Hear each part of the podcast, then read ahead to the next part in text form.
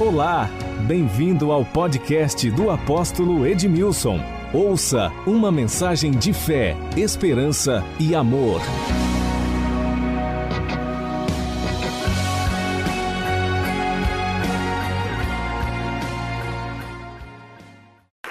Eu quero compartilhar o tema que Deus tem colocado no meu coração para este mês: riquezas encobertas, tesouros escondidos. Diga comigo, riquezas encobertas, tesouros escondidos. Riquezas encobertas, tesouros escondidos. Existe uma tradução que diz riquezas das trevas, é aquilo que ainda não veio para a luz, ainda está em oculto. Imagina você adentro em uma casa, tudo escuro. E, lógico, quando você está na sua casa, e você acorda é, de madrugada e você quer, quer, ir ao banheiro, muitas vezes você não precisa nem acender a luz, você sai meio assim, né? Nas tropeçadinhas de vez em quando o pé da cama, mas você chega ao banheiro, porque você já tem a consciência. Mas quando você entra em um ambiente que está escuro e você quer encontrar alguma coisa, você tem que acender uma luz. E eu vou falar um pouquinho disso, a respeito disso, um pouquinho mais à frente. Mas Isaías 45, versículo 3, é uma promessa: dar-te-ei das riquezas das trevas e das riquezas encobertas quando nós falamos em riquezas encobertas, tesouros escondidos, é possível que a nossa mente seja projetada para uma descoberta de algo que possa nos proporcionar recursos. Isso pode acontecer. Mas quando nós olhamos para o texto, nós vislumbramos algo no espírito que está por trás da letra. A Bíblia diz que a letra mata e o espírito vivifica. Então, isso, é, o que isso representa? É ter os olhos abertos descortinados para compreendermos, compreendermos os mistérios de Deus. Olha só, na antiga aliança, quando se lia é, os livros sagrados, é, eles, eles tinham e eles têm ainda um véu diante dos olhos, eles não conseguem entender, compreender, literalmente. Os judeus, eles não têm o entendimento e a compreensão, eles não conseguiram enxergar que Jesus, Jesus, o, Jesus Cristo, é o Filho de Deus que foi enviado pelo Pai, eles não conseguem entender que Jesus é o Messias. Eles têm os olhos fechados. Mas a Bíblia diz que quando alguém se converte, quando alguém se converte, esse véu é tirado. Então, o princípio para você começar a ver, enxergar, compreender, ter esses, esses mistérios revelados, passa pela conversão. E alguém pergunta, mas apóstolo, o que é a conversão? A conversão é uma entrega, quando você entrega a sua vida a Jesus Cristo. E você declara que Ele é o Senhor da sua vida. A conversão é você reconhecer que Jesus, Ele é o Filho de Deus que foi enviado pelo Pai, que nos amou de tal maneira, que deu seu Filho para morrer na cruz. Para quê? Para que todo aquele que nele crê não pereça, mas tenha a vida eterna. Então a conversão é uma decisão pessoal. Por mais eloquente que um pregador possa ser, de si mesmo, ele não tem como convencer alguém que Jesus é o Cristo, que Jesus é o Filho de Deus. Mas o Espírito Santo que faz esta obra. Nós pregadores, nós pregamos debaixo da unção, do mover do Espírito Santo, mas é o Espírito Santo que nos convence do pecado, da justiça e do juízo. Quem nos convence é o Espírito Santo. Então, quando alguém se converte, o véu é tirado. Mas nós não recebemos de imediato toda a revelação, todo o entendimento. Nós compreendemos que Jesus é o Filho de Deus. Nós entendemos e nós passamos a crer e acreditar que Ele morreu na cruz. Nós acreditamos que Ele ressuscitou o terceiro dia. E nós o invocamos. E a Bíblia diz: todo aquele que, que o invocar, que invoca, ele recebe a salvação. Todo aquele que invocar o nome do Senhor será salvo. Todo aquele que invocar o nome do Senhor será salvo. E aí é o portal que se abre. Somos processados em arrependimento. E o arrependimento nos leva a entrar no reino de Deus. Sem arrependimento ninguém entra. A primeira mensagem de João Batista, o foco era arrependimento. Quando Jesus entra no cenário profético, assume o ministério, assume a sua chamada e começa a desenvolver seu ministério, a mensagem de Jesus era arrependimento. Arrependei-vos porque é chegado a vós o reino. E ninguém entra no reino e vive o reino se não for processado em arrependimento. A primeira mensagem pregada pelo apóstolo Pedro, depois que o Espírito Santo foi derramado sobre os 120 ali no cenáculo em Jerusalém, a primeira palavra, ele prega a palavra e as pessoas vieram a ele e ele disse assim: Olha, arrependei-vos e cada um de vós seja batizado em o nome de Jesus. Olha isso, arrependei-vos e cada um de vós seja batizado. Riquezas encobertas e tesouros escondidos fala do que está por trás da letra. Quando alguém não se converte e lê a Bíblia e diz assim: Eu não entendo nada. Você já passou por isso? Lê e não entender nada? Lógico que nós ainda lemos e nós não entendemos todas as coisas. Porque a revelação, ela vem de uma forma gradativa. Gradativa. E nós precisamos estar prontos e preparados e prosseguirmos, trilhando o caminho do amadurecimento. A Bíblia diz que o herdeiro, enquanto ele é menino, em nada difere do escravo, ainda que seja senhor de tudo, está debaixo de tutores e curadores.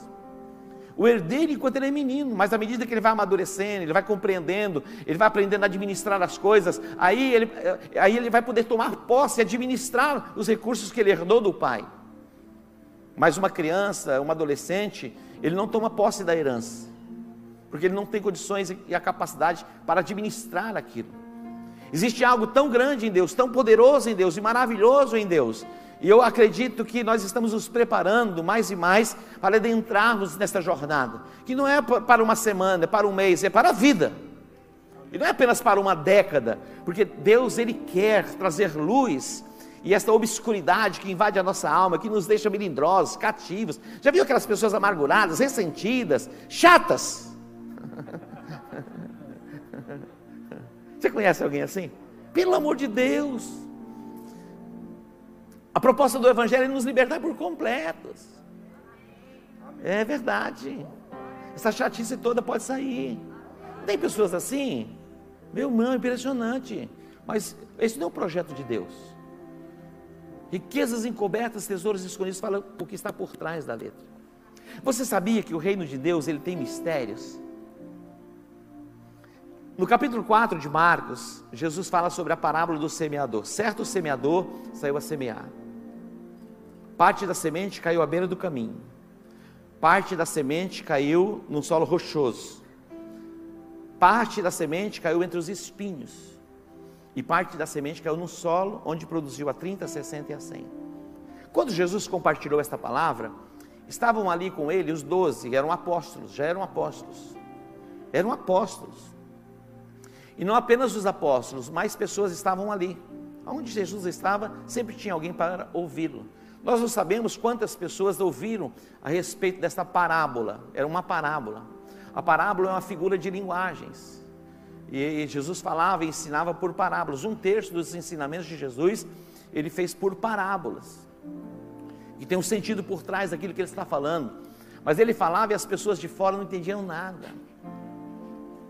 Ficavam assim, meio que boiando. O que, que ele está falando? Não estou entendendo, não estou compreendendo.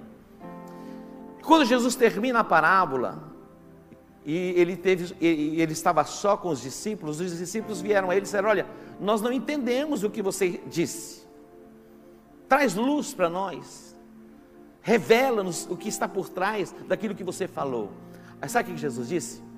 Se vocês não estão entendendo esta parábola, como vocês vão entender as demais? Aqui é um ponto de partida. Se vocês não estão compreendendo esta, como vocês vão entender as outras? Ele diz: olha, o que semeia, semeia a palavra. A semente mais poderosa da face da terra é a palavra de Deus. A palavra de Deus, ela traz consigo a capacidade de germinação. Eu me lembro quando eu fazia o meu curso é, ginasial, ali em Dourados, ali um território eminentemente agrícola, e no, no meu curso nós tínhamos é, um, um, curso técnico, dentro de uma das matérias, era sobre, pra, sobre práticas agrícolas. E ali eu aprendi sobre curva de nível, preparação do solo, e aprendemos a selecionar sementes. As melhores sementes, elas são separadas para plantar. Ninguém planta semente de má qualidade. Ninguém planta semente de má qualidade. As melhores sementes, elas são selecionadas. Hoje, mexeram geneticamente, algumas sementes, ela tem a, a capacidade de produção aumentada e para que pragas não venham a, a, a tirar delas do potencial. São as transgenéticas, como chama? transgên, é, transgênicas? É, transgênicas, as sementes transgênicas. Foi mexido como que no DNA. Mas ninguém mexe no DNA da palavra de Deus. Pode aplaudir você, ninguém vai mexer. E esta palavra ela tem poder de produzir em nós, tem poder de produzir em nós salvação. Abrir o nosso entendimento para compreendermos os mistérios de Deus. Então, no particular, Jesus disse assim: Olha, se vocês não entenderem esta, fica difícil vocês entenderem as outras. Eu vou explicar esta. O que semeia, semeia a palavra. Mas Jesus vai dizer assim: Olha, a vocês é dado conhecer os mistérios do reino de Deus. Olha só. Então, a vocês que estão aqui, tiveram, entregaram a, vida a Jesus Cristo, a vocês é dado conhecer os mistérios do reino de Deus. Então, o reino de Deus tem mistérios, é o que está por trás da letra. A Bíblia diz que a letra mata e o espírito vivifica. Quando nós olhamos para o livro do profeta Daniel, no capítulo 9, Daniel, capítulo 9, capítulo 9 a Bíblia diz que Daniel estava ali na Babilônia, no tempo do, rei, é, é, do reinado de Dario. E quando ele estava ali, eles foram levados cativos. Príncipes, como príncipes, eram pessoas, é, Sadraque, Mesaque, Abednego, que eles recebem esses nomes lá, era Azarias, Misaías, e outro nome lá que eu não me lembro. Mas depois eles recebem uma nova identidade, essa nova identidade fica marcada na gente, impressionante. Sadraque, Misaque e Abednego, aqueles que foram lançados na fornalha, fornalha ardente, isso a gente não esquece. Mas eles eram como que príncipes que foram levados ao palácio, e ali eles estavam. Mas havia algo de diferente neles. Primeiro, Daniel. A Bíblia diz que Daniel estava lá no cativeiro da Babilônia e ele estava lendo o livro do profeta Jeremias. O que, ele estava fazendo? Lendo. Olha isso como é importante, ler a palavra. Daniel, ele tinha o hábito, na verdade são práticas espirituais. A leitura da palavra, oração e jejum. Eram práticas espirituais. A Bíblia diz que Daniel orava três vezes ao dia. Algumas pessoas já têm a oração como um ato religioso. Mas a oração é um, uma prática espiritual, onde você desenvolve comunhão com Deus. Quando Jesus ensinou a respeito da oração do Pai Nosso, ali é um modelo, não é para que você fique repetindo aquela oração. Ali é um modelo como você deve entrar diante dele. Imagina quando você vai conversar com a autoridade, você já não vai direto ao assunto, você tem aquele, aquela, aquela, aquela parte que você abre. Quando você chega na casa de alguém, não é verdade? Tem os cumprimentos. E assim você se achega diante de Deus. Então, oração é relacionamento. E quando você se relaciona com uma pessoa, provavelmente aquela pessoa começa a abrir o coração com você. Ninguém compartilha intimidade, eu disse só se for um boca aberta, para compartilhar intimidade no primeiro encontro.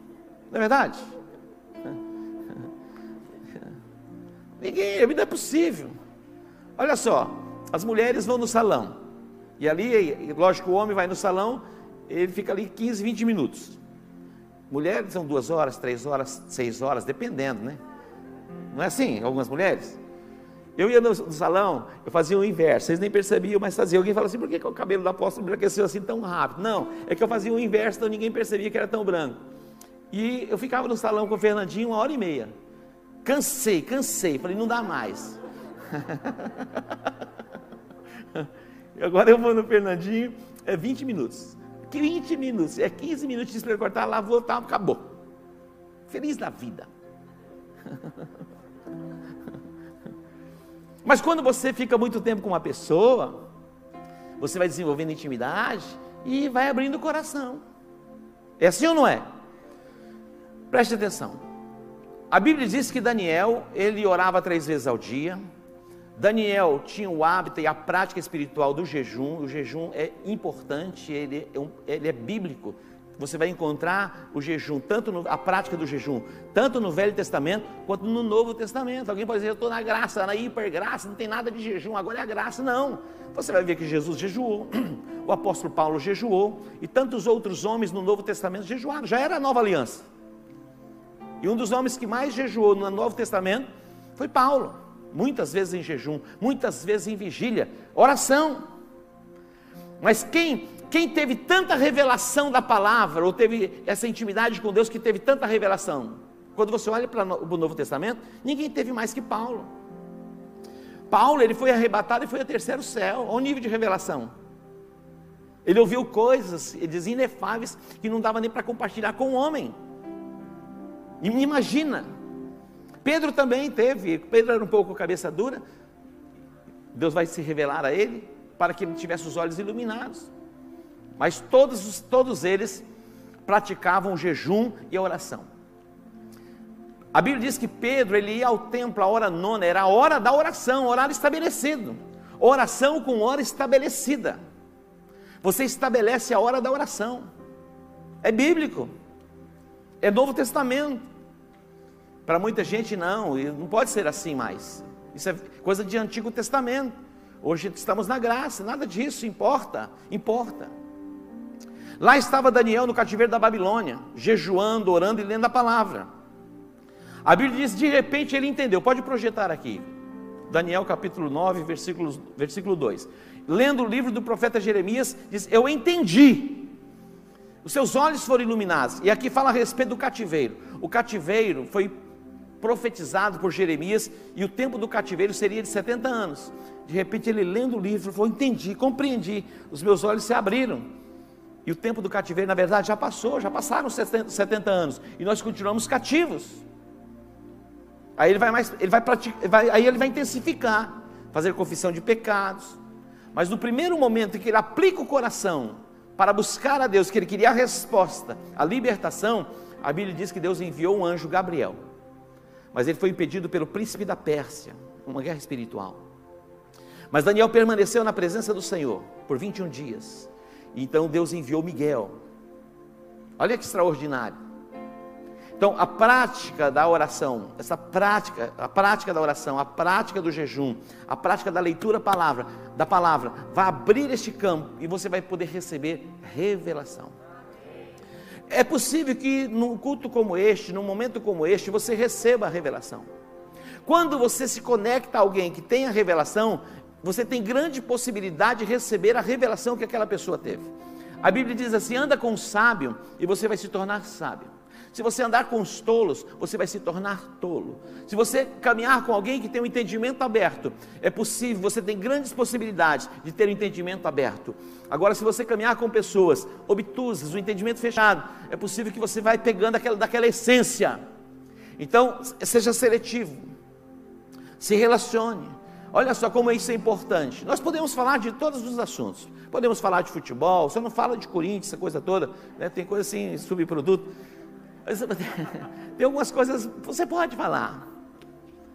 É, tem gente que fala, não, vou ficar assim o dia todo, caminhando assim na rua agora. E eu falei, vem cá, o que, que aconteceu com você? Virou a cabeça? Não é isso.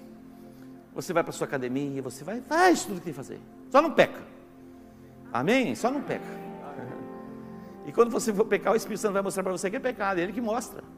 Você não precisa ter alguém ali, ô, oh, manifestar, o apóstolo manifestou que está falando. Não, é o Espírito Santo, você sabe. Imagina, você vai pecar falando, você aparece a apóstolo na sua frente dizendo. Cuidado, boquinha, o que fala. Já viu? Cuidado, mãozinha no que toca. Papai do céu está olhando para você. Isso a gente aprende quando é criança. Posso então como pode, o que não pode? Você sabe o que pode, você sabe o que não pode. E tem coisa que pode, se pode, vai e faz, tá bom? Deixa de fazer também. Mas tem o tempo certo para fazer. Nem antes nem depois, na hora certa. Amém? Diga entendimento aberto. Olha só, a sua libertação, a sua cura, a sua prosperidade, tudo na sua vida começa a acontecer a partir do momento que você tem um entendimento aberto. É isso aí. Abraão, quando ele saiu da sua casa, da sua parentela, porque Deus ordenou, sabe quem ele trouxe consigo? Ló. Já tenho falado a respeito disso, mas é possível que algumas pessoas nunca ouviram a respeito desse assunto, estão aqui. Ló era sobrinho de Abraão. Deus disse: Deixa a tua parentela. Vai para uma terra que eu te mostrarei. Mas ele trouxe Ló consigo. E o nome de Ló significa exatamente véu. O que é o véu? É algo que é colocado sobre os olhos. Hoje nós temos a máscara, né? Que coloca sobre a boca. Eu imagino o véu. Cadê minha máscara? Imagina. Se a máscara já é ruim, imagina você caminhar com o véu diante dos seus olhos, o tempo todo. O tempo todo. Imagina isso. Você caminhar com o véu diante dos seus olhos o tempo todo. Tudo bem, Fidelis? Quanto tempo, hein? Eu vim por aqui e não te vi, cara. Eu dei uma olhada, falei, cadê o Fidelis? Ah, você está aí. Você está meio espiritual, por isso que eu não estou vendo. Revelação, estou revelando. Os mistérios do reino. Luz. Imagina você caminhar assim, tateando. Preste atenção. Deus quer nos levar para um lugar de certeza, convicção. Quando Deus disse a Abraão: Certamente eu te abençoarei grandemente, multiplicarei a tua descendência, e a tua descendência tomará posse da cidade dos seus inimigos. Os olhos se abriram. É isso que vai acontecer na minha vida. É a certeza. Certeza, grandeza e multiplicação. Quebrou a obscuridade. Quando a luz chega, as trevas saem. Na verdade, trevas é a ausência da luz. A Bíblia diz: se os teus olhos forem bons, todo o teu corpo terá luz. Agora, se os teus olhos forem maus, todo o teu corpo será tenebroso. Caminha na perspectiva do seu olhar. Eu já fui abençoado com todas as sortes de bênçãos nas regiões celestiais em Cristo Jesus. Preste atenção, não fique irado, chateado quando você vê alguém abençoado. Se alegre com a prosperidade dele, com o bem-estar dele. E se você se alegrando com a vitória dele, você também vai entrar pelo caminho da vitória. Algumas pessoas ficam hiper chateadas quando vê alguém avançando. Por quê? Porque ainda não recebeu a luz, não teve o um entendimento aberto. A tua conquista caminha no nível do seu entendimento. O entendimento chega primeiro. Entenda que os teus pecados foram levados por Jesus na cruz do Calvário. Você já não precisa viver debaixo da prática do pecado, aprisionado pelo pecado. O, o jugo do pecado, a força do pecado, foi quebrada em nós quando a graça foi derramada sobre as nossas vidas. E a Bíblia diz que aquele que nasceu de novo não vive pecando e o maligno não lhe toca. Amém? Aquele que nasceu de novo não vive na prática do pecado não vive.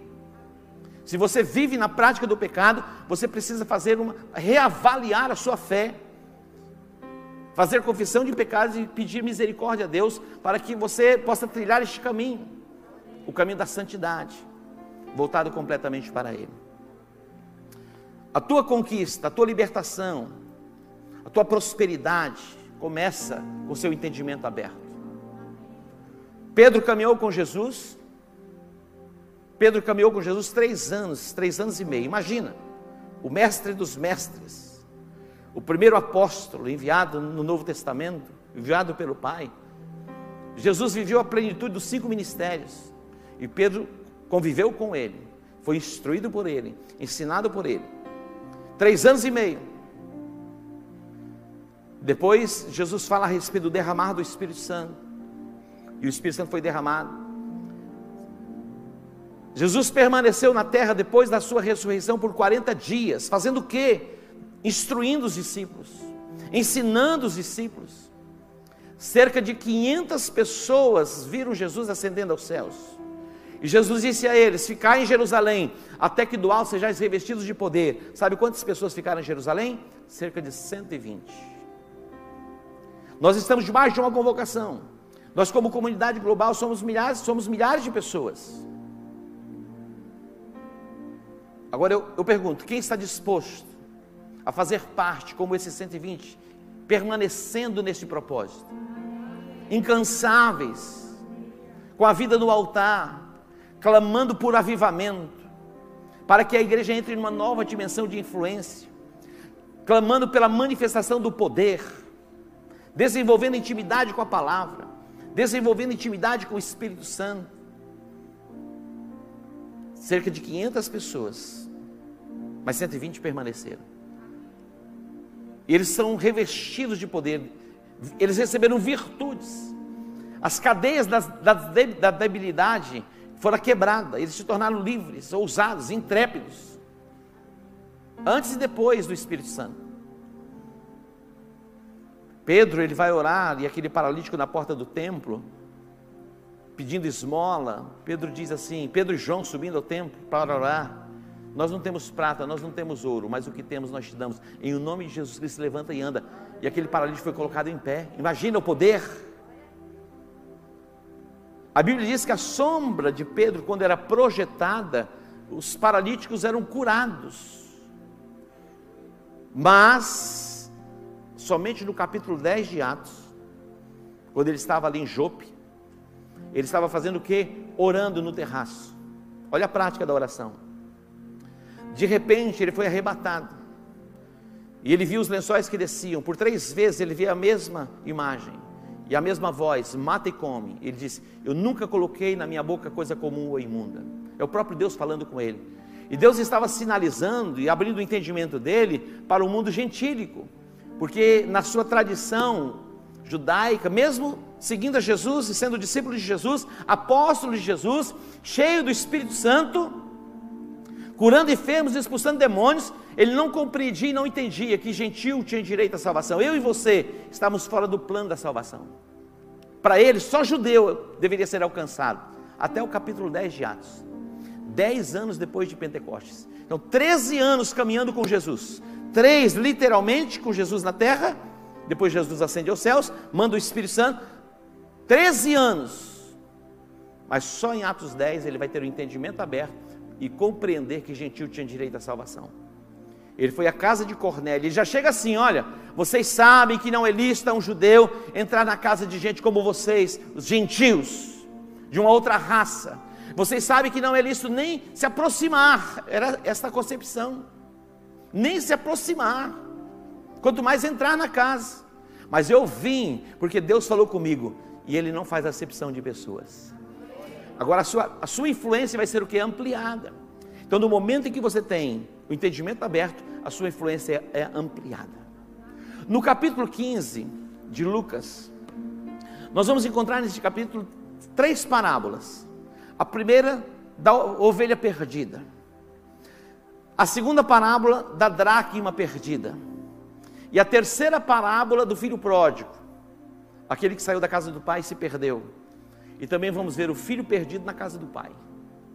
Imagina isso. Essas três parábolas. A respeito da dracma perdida. A Bíblia fala ali que uma mulher perdeu uma das dracmas. E aonde ela perdeu essa dracma? Dentro da sua própria casa. Ela perdeu a dracma dentro da sua própria casa. É possível que algo esteja perdido dentro de você e você ainda não descobriu. Não descobriu o potencial, não descobriu alegria, não descobriu gozo, não descobriu paz, não descobriu prosperidade. É possível que alguma coisa esteja dentro de você que você ainda não descobriu. Existe um potencial dentro de cada um de nós que nós ainda nem descobrimos. A Bíblia diz que o boi ele não sabe a força que tem, senão ninguém o detinha. Existe algo poderoso dentro de nós que pode estar perdido, e nós estamos vivendo que aquém daquilo que Deus nos chamou para vivermos. Aquela mulher, ela perdeu a dracma dentro da sua própria casa, ela tinha dez, ela perdeu uma. Para muita gente, perder um parece algo insignificante, mas você imagina você perdendo 10% da saúde, 10% da alegria, da paz, da prosperidade, do bem-estar. Imagina, parece que não é nada, mas é algo de grande valor. Deus quer você pleno, Deus quer você completo, 100%. E você pode viver uma vida assim, uma vida plena, uma vida abundante. A primeira coisa, atente para isso, a primeira coisa que aquela mulher fez foi acender a candeia. Por isso que eu disse, quando você entra em um ambiente escuro, tomado por trevas, e você coloque ali, coloca ali uma luz, por menor ou pequena que ela seja, é possível que você já consiga ver as coisas. E há uma grande possibilidade de você encontrar aquilo que você perdeu. Então a primeira coisa que aquela mulher fez foi acender a candeia. E como se acende, como se acendia a candeia? A candeia, o combustível da candeia era o azeite. O combustível da candeia era o azeite. Eu sou do tempo ainda da lamparina. Eu morava em Dourados, Douradina, depois que veio a, a, luz elétrica, era uma luz de motor, 10 horas da noite, 9 horas da noite, já não tinha mais luz. ou do lampião. Se usava o querosene. Mas nos dias de Jesus se usava o que? O azeite. Existe algo por trás disso. O azeite fala da presença do Espírito Santo nas nossas vidas, que faz brilhar o nosso rosto. O azeite é uma grande fonte de riqueza. Quando nós olhamos para o livro de 2 Reis, quando aquela mulher perdeu seu esposo, ela veio ao profeta e diz: Olha, o meu marido morreu, ele deixou dívidas. Você, quando morrer e vai demorar, você não vai deixar dívidas, você vai deixar um legado. Amém? Você não vai deixar dívida para que ninguém pague. Imagina, ela, aquela viúva, ela tinha dois filhos e os credores estavam vindo para receber e se pagava dívida, se não tivesse recurso, com filhos e a própria vida. Eram levados como escravos. Imagina isso. Aquela mulher, ela foi aonde? Ela foi ao profeta. Diz: Olha, meu marido morreu e os credores estão me cobrando, eu não tenho com o que pagar, eles querem levar os meus filhos. O que eu faço? E aí o profeta diz: O que eu vou fazer por esta mulher? Começou a pensar, a imaginar, mas ele fez uma pergunta para ela: O que, que você tem na sua casa? Olha que extraordinário isso. O que, que você tem? Qual foi a resposta dela? A tua serva não tem nada, senão um pouquinho de azeite. Olha isso. O Espírito Santo foi derramado sobre todos nós. Existe uma porção. Isso pode crescer, crescer, crescer. Iluminar a casa, iluminar a cidade, iluminar a nação e dissiparmos as trevas. Você pode dar um aplauso a ele? A primeira coisa que ela fez foi acender a candeia. E a minha oração é que o Espírito Santo seja derramado sobre nós e esta luz inunde o nosso ser, dissipe todas as trevas e nós encontremos o que está perdido dentro de nós. Há algo tão poderoso dentro de você para ser encontrado e vai ser encontrado com a ajuda do Espírito Santo. A segunda coisa que aquela mulher fez foi varrer a casa. Ela não colocou a sujeira para debaixo do tapete. Isso é o que? Romper com o pecado. Sujo, é limpo, preste atenção, limpo não é aquele que nunca se sujou. Limpo é aquele que se banha constantemente.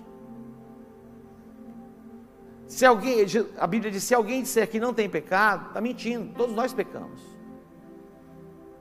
Mas se nós confessarmos os nossos pecados, ele é fiel e justo para perdoar os pecados e nos purificar de toda injustiça. Se nós confessarmos os nossos pecados, Ele é fiel e justo para perdoar os pecados e nos purificar de toda injustiça. Muitas pessoas não conseguem se perdoar. É muito importante você se perdoar. E também é muito importante você perdoar as pessoas que ofenderam você. Quando você perdoa e você libera perdão, cadeias são quebradas na sua vida e você começa a desfrutar de liberdade. E você vai ser inundado pela paz de Deus que excede todo entendimento humano.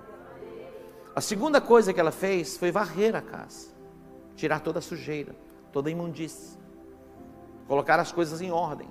Coloque a sua vida em ordem, coloque a sua vida no altar, ajuste as coisas, ajuste as coisas.